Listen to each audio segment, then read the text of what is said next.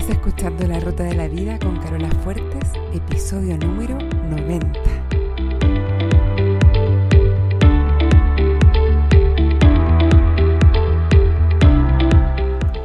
Porque lo importante no es el destino, lo importante es el camino.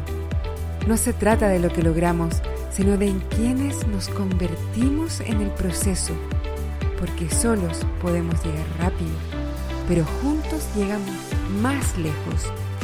Te invito a compartir el camino. Bienvenido a la ruta de la vida.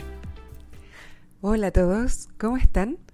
Espero que estén tan bien como yo, porque yo estoy muy bien. Y como los quiero mucho, les deseo que estén así de bien como estoy yo.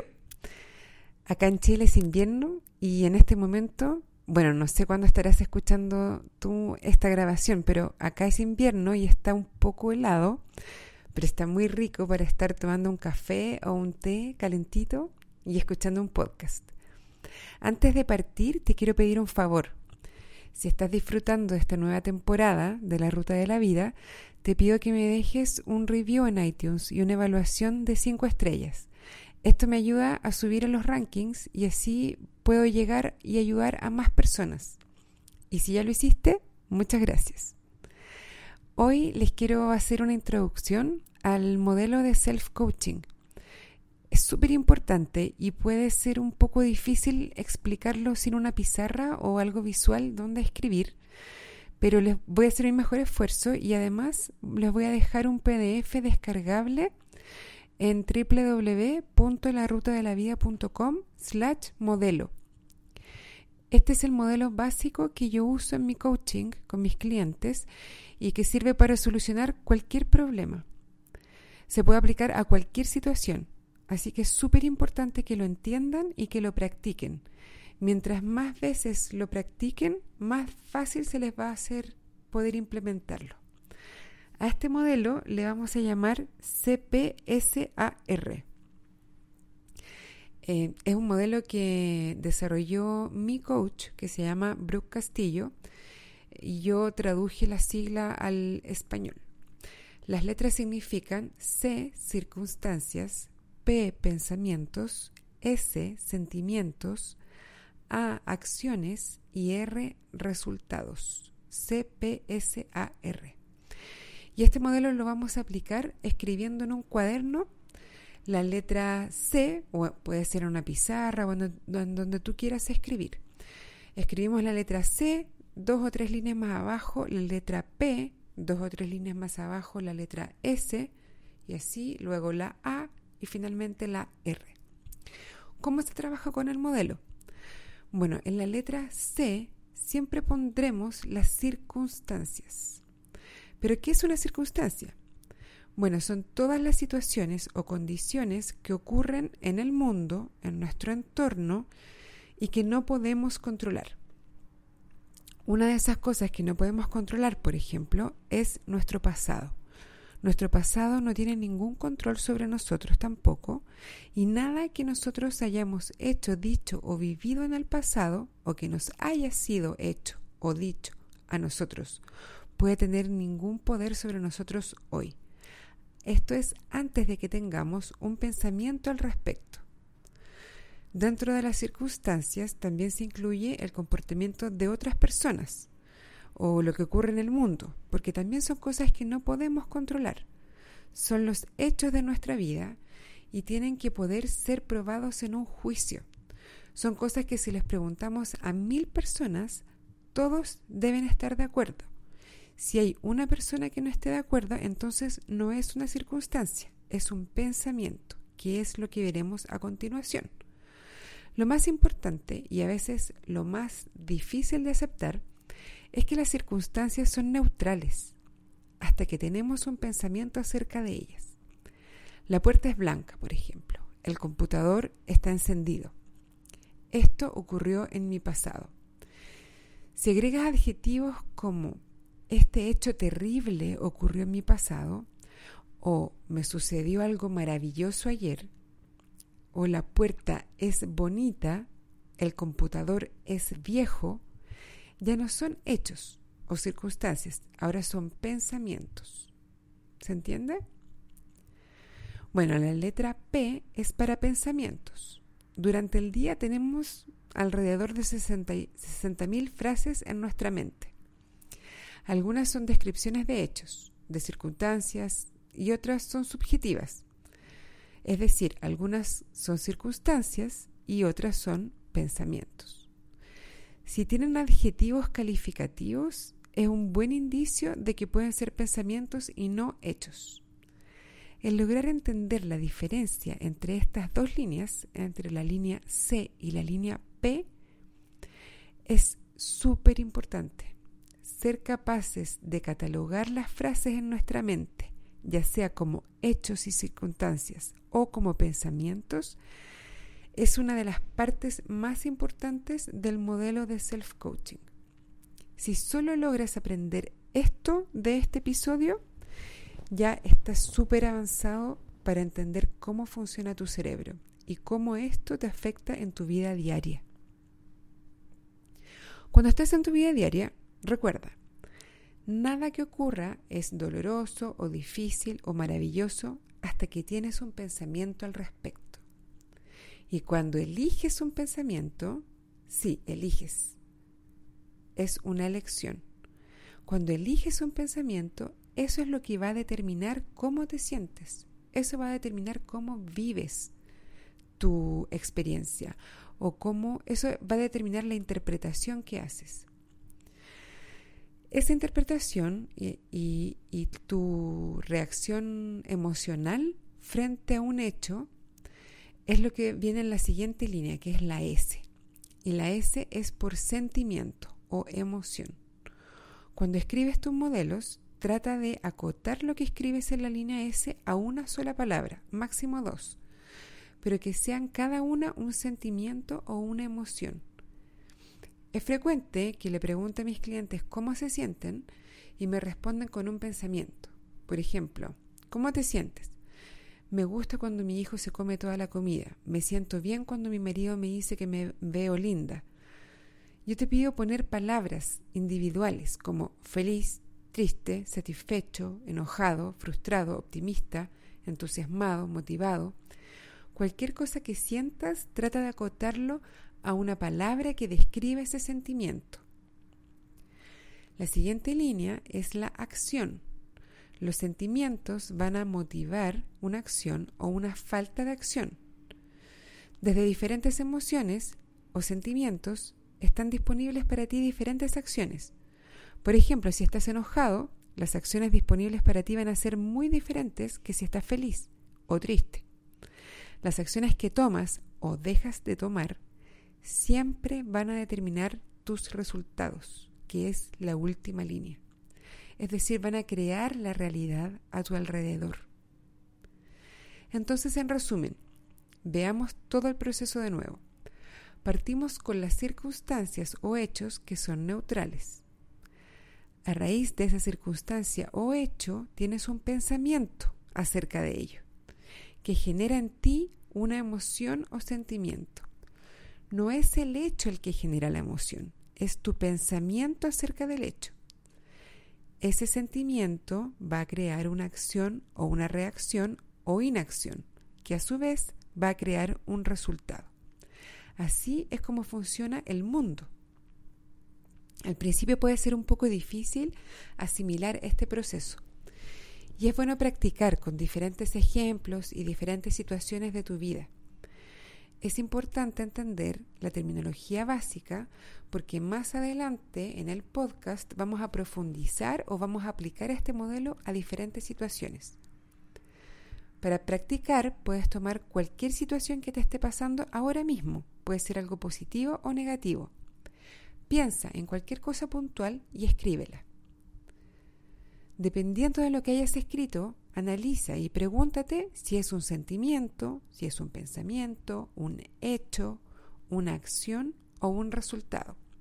Por ejemplo, alguien podría decir el siguiente ejemplo. Cuando me tomo una copa de vino, no puedo parar hasta que me acabo toda la botella. Esto lo pondríamos en la línea de la A, porque tomar vino es una acción. Otro ejemplo podría ser que alguien diga, Lo que me pasa es que soy muy floja. Esto lo pondríamos en la línea de la P. Es un pensamiento, ya que es algo subjetivo.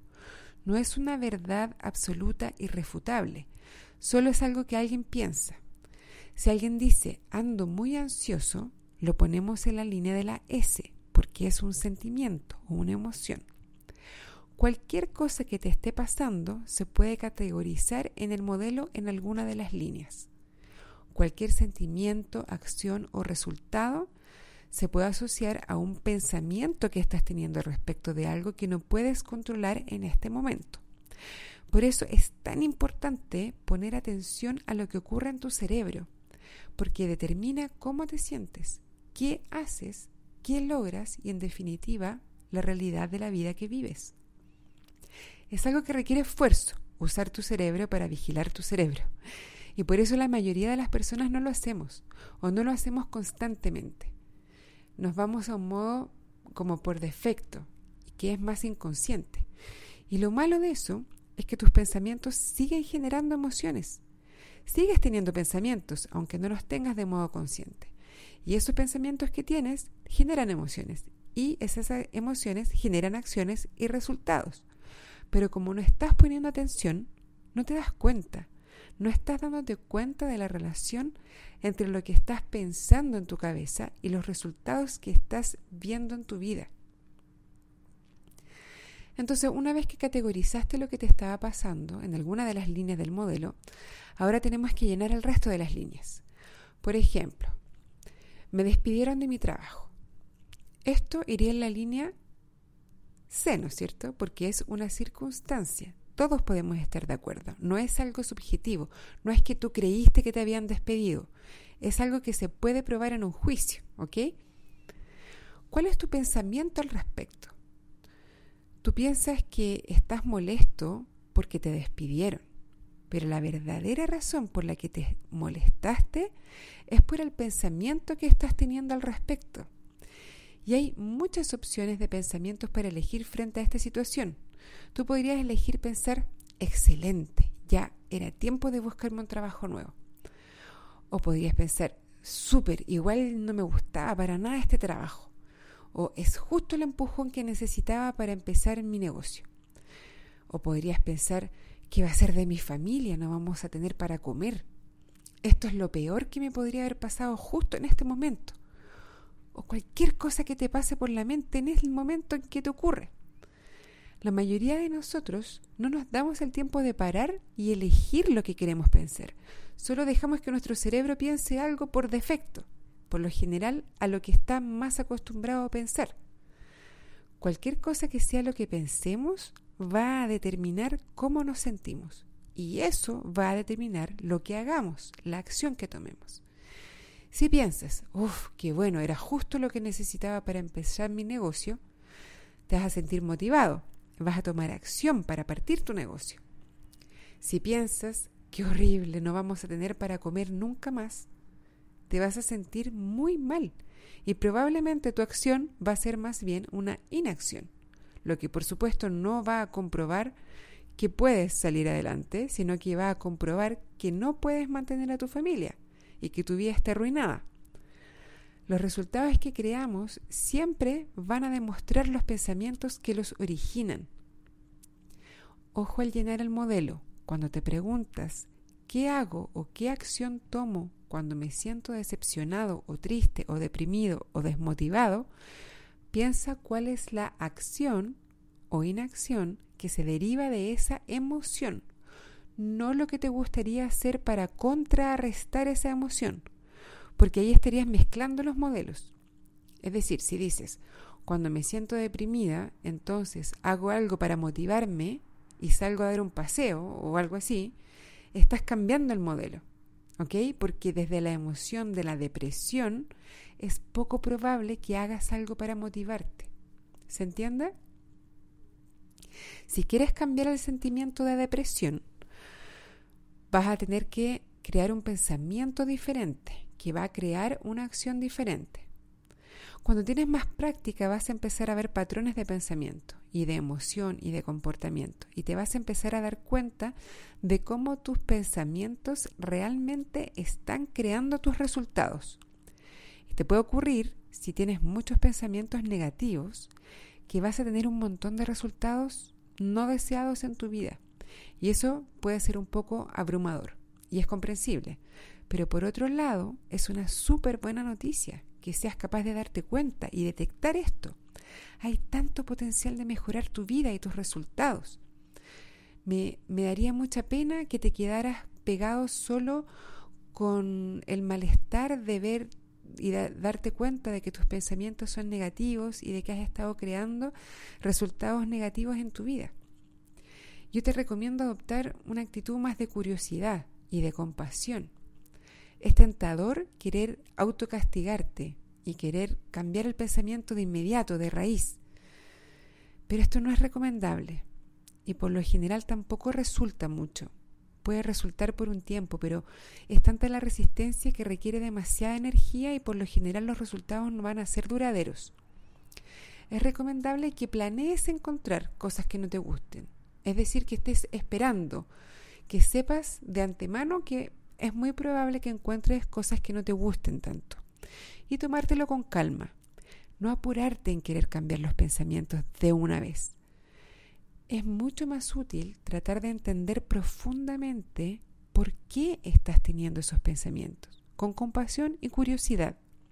Con esto vas a lograr asimilar que todas esas cosas que tú pensabas que te pasaban a ti, a ti como un sujeto pasivo, recibiendo estas cosas negativas, de una manera, de cierta manera como una víctima de las circunstancias, en realidad no están fuera de tu control y tú estás de alguna manera creándolas incluso. Esto puede ser duro de aceptar y de asimilar, pero por otro lado te devuelve muchísimo poder sobre tu vida y lo que pasa a tu alrededor. Vas a lograr entender el verdadero poder de tu pensamiento.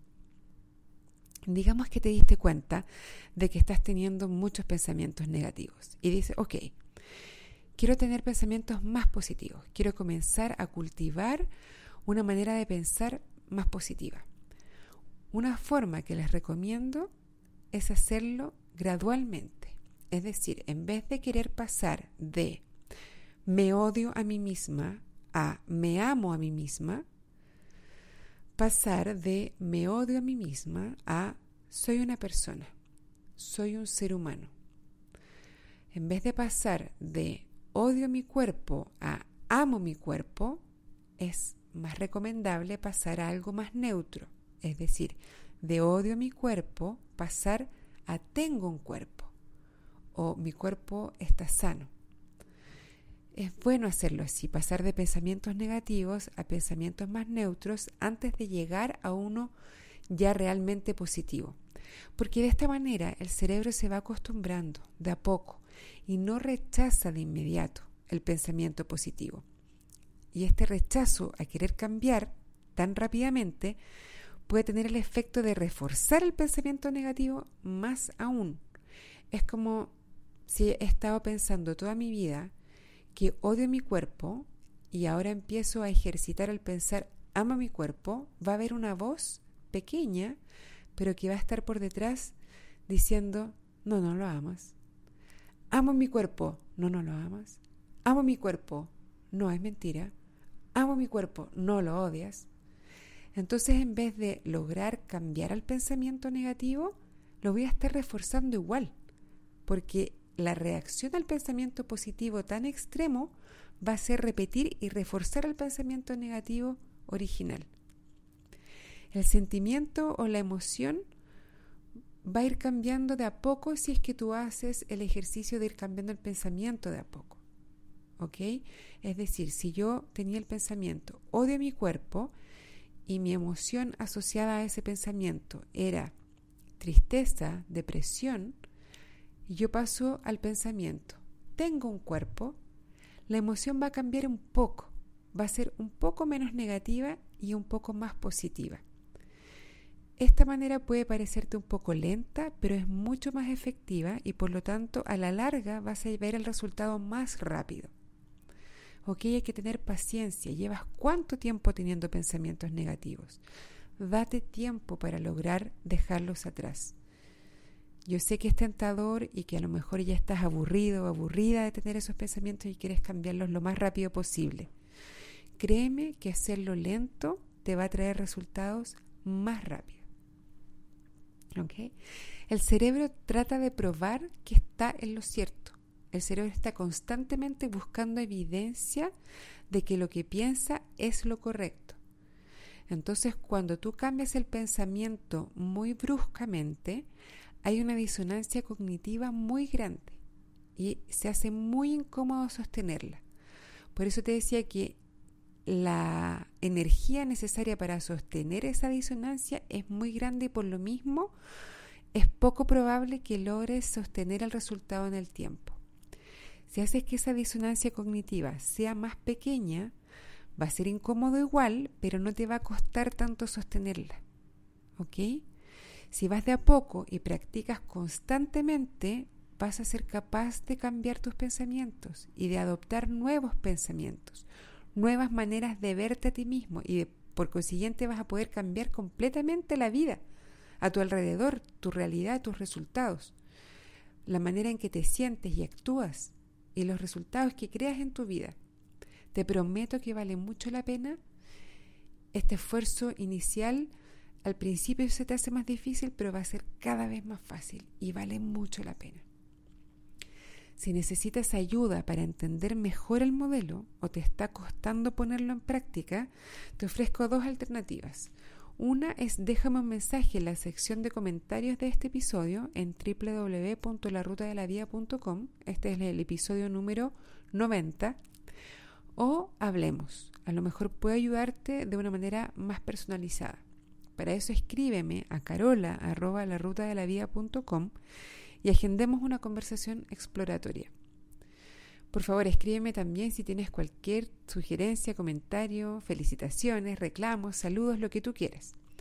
Si eres un auditor nuevo, te recomiendo escuchar los antiguos episodios, los del 84 hacia atrás. Y también eh, te recuerdo que te suscribas a este feed si es que aún no lo has hecho. Y nuevamente te pido que me regales un review y una em, evaluación de 5 estrellas, porque eso me ayuda a estar más arriba en los rankings de iTunes y así puedo llegar y, ayudar a más gente. Ahora me despido, hasta el próximo episodio, la próxima semana. Eh, como siempre te deseo una excelente semana y un muy buen viaje.